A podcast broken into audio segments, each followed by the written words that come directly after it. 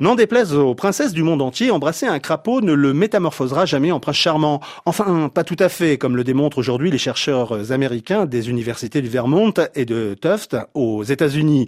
En manipulant les génomes de cellules souches de la grenouille Xenopus leavis, originaire d'Afrique subsaharienne, les scientifiques sont parvenus à créer des micro-organismes robotisés 100% biologiques.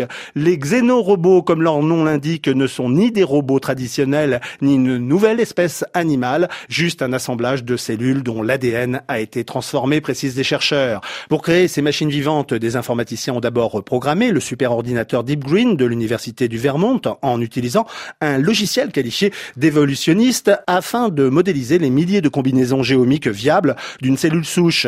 Ils n'ont retenu que celles qui étaient capables d'effectuer certaines tâches bien déterminées. Les microchirurgiens ont ensuite sculpté et rassemblé à l'aide de minuscules pinces et d'électrodes les structures et les ADN des cellules de peau et de muscles cardiaques prélevés sur les embryons de la grenouille africaine.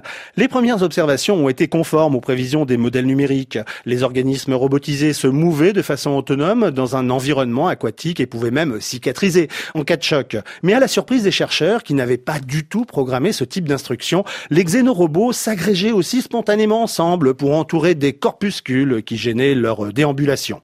Les scientifiques prévoient de nombreuses applications pour leurs machines vivantes, détecter des matériaux dangereux, nettoyer les océans de ces microplastiques ou encore munis d'une poche de transporter des médicaments dans le corps humain. Mais ces recherches, financées par une agence du département de la défense américaine, doivent aussi nous inquiéter. C'est sans danger, certifient les scientifiques, affirmant que pour éviter toute conséquence imprévue, leurs robots biologiques sont incapables de se reproduire. Nous voilà presque rassurés. Et si vous avez des questions ou des suggestions, vous pouvez nous écrire à nouvelle avec un s.technologie au pluriel rfi.fr.